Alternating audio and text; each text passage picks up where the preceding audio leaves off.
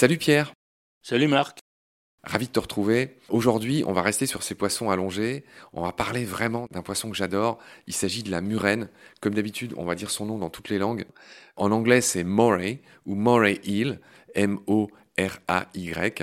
En allemand, c'est proche du français pour une fois. Dit murene. En espagnol, morena. Et en italien, murena. Voilà, presque le même nom dans toutes les langues. Pierre, question classique, d'où vient ce nom de murène? Oui, alors comme le congre, là on est gréco-latin, c'est-à-dire que en grec c'est smuraina, qui s'abrège en muraina, et le latin reprend murena, murena, voilà. Et ce nom latin s'est diffusé dans toutes les langues d'Europe. Alors tu précises dans ce livre, tu ne manques jamais de faire la petite parenthèse biologique qui va bien et qui font qu'on fait toujours ces épisodes ensemble, Pierre, avec tellement de bonheur. Je te remercierai jamais assez pour moi. Tu précises qu'on connaît 200 espèces de murènes. Je précise au passage qu'en tant que plongeur, ma petite préférée, en anglais, elle s'appelle Peppered Moray. La traduction, ça serait la murène poivrée. Et en français, elle s'appelle bizarrement la murène tatouée. Elle est toute blanche. Elle a même parfois la gueule un peu rose. Et elle a des, c'est vrai, de magnifiques petites lignes de petits points noirs sur le visage. Elle est assez petite. À l'inverse de ces énormes murènes géantes vertes qui font presque peur, hein, qui font le diamètre d'une jambe humaine, parfois, qui peuvent dépasser les deux mètres. Voilà, ça c'est mes petits souvenirs de plongeur, Pierre. Toi, tu précises que l'une de ces espèces, la murène du Japon, est le 31e poisson le plus pêché dans le monde. Oui, oui, la murène est comestible hein, et une de ces espèces, en effet, fait partie des grandes statistiques de pêche. Tu as vu ces murènes de près? Est-ce que tu n'as pas redouté leur morsure, qui est célèbre? Alors effectivement, malheureusement, ces poissons font peur. Elles vivent aussi dans un trou, un peu comme les hill garden, les anguilles de jardin. Les murènes, elles ont souvent la gueule qui dépasse. Alors il y a beaucoup de choses inquiétantes. Alors merci de me poser la question. Là pour le coup, effectivement, c'est malheureusement pour elles un poisson qui fait peur.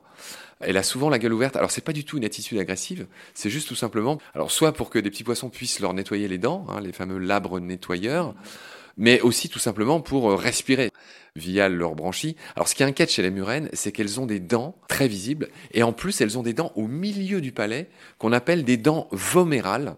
C'est assez impressionnant, qui sont souvent plus grandes que les autres. Et dans le cas des murènes, je ne sais pas si tu connais ce film de science-fiction célèbre qui s'appelle Alien. Bah, un peu comme Alien, elles ont des dents derrière le gosier qui servent à acheminer la proie vers là où elle sera digérée. C'est assez terrible. Il faut voir un schéma de ça. J'invite les auditoristes à regarder sur Internet comment ça marche.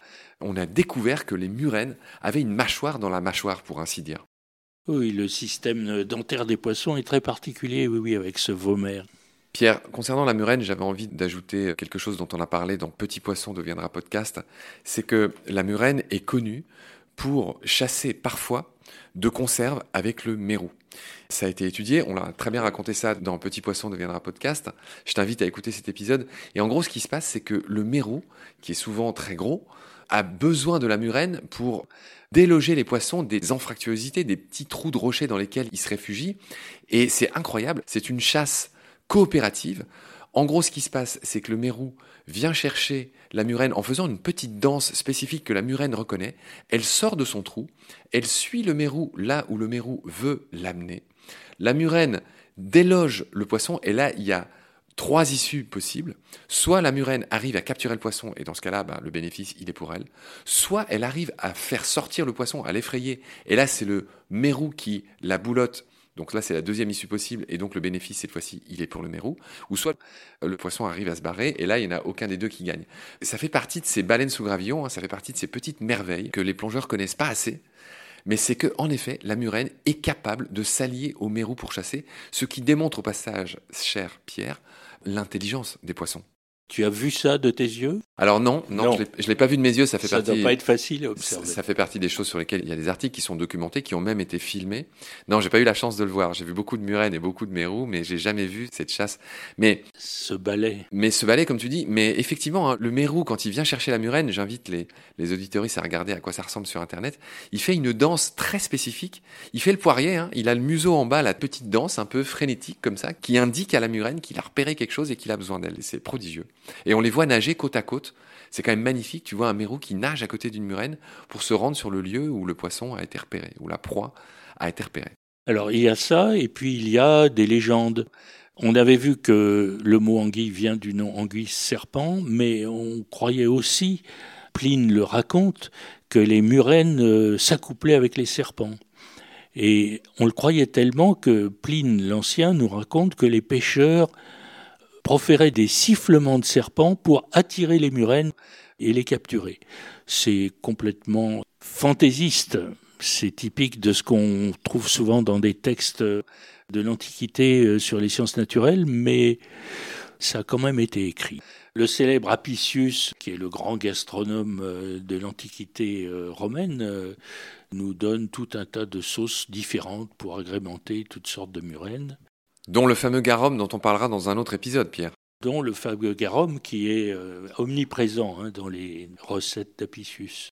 Alors c'est vrai que quiconque connaît les Romains a forcément entendu parler du garum, G-A-R-U-M, qui a une sauce qui a vraiment pas l'air très appétissante quand on sait ce qu'il y a dedans. C'est vraiment à base de poissons fermentés. Hein. Oui, oui, et de déchets de poissons fermentés, tête, viscères, euh, d'anchois essentiellement. C'est fou. Et, ça à propos des anchois. Et les Romains raffolaient du garum, ils ne pouvaient pas vivre sans. Hein. Oui, il n'y avait pas toutes les épices qu'on a connues par la suite, hein, pendant l'époque romaine. Pierre, tu précises au sujet du murène que, et c'est toujours Pline qui le raconte, qu'un gastronome romain qui s'appelait Védius Polion avait une coutume particulièrement cruelle. Hein. Oui, oui, oui, bah ça c'est horrible, hein. c'est de jeter ses ennemis euh, dans un bassin rempli de murène. Qu'on imagine géante, hein. c'est pas ma petite Pepper Murray, sans doute, sans doute, la murène tatouée qui pouvait leur faire mal.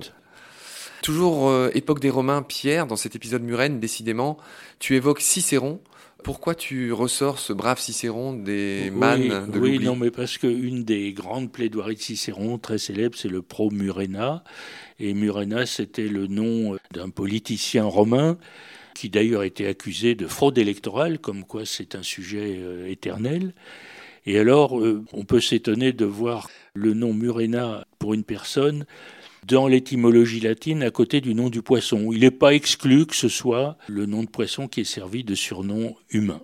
Ah oui, c'est drôle. Dans ton texte, tu es pas avare de jeu de mots, tu dis que Lucius Licinius Murenas, politicien qui d'ailleurs, si je lis bien, venait d'être élu consul à Rome, c'est pas rien, tu dis que c'était un gros poisson de la politique. Voilà, on peut dire ça.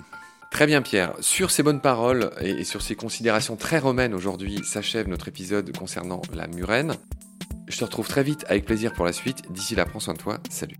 Salut Marc.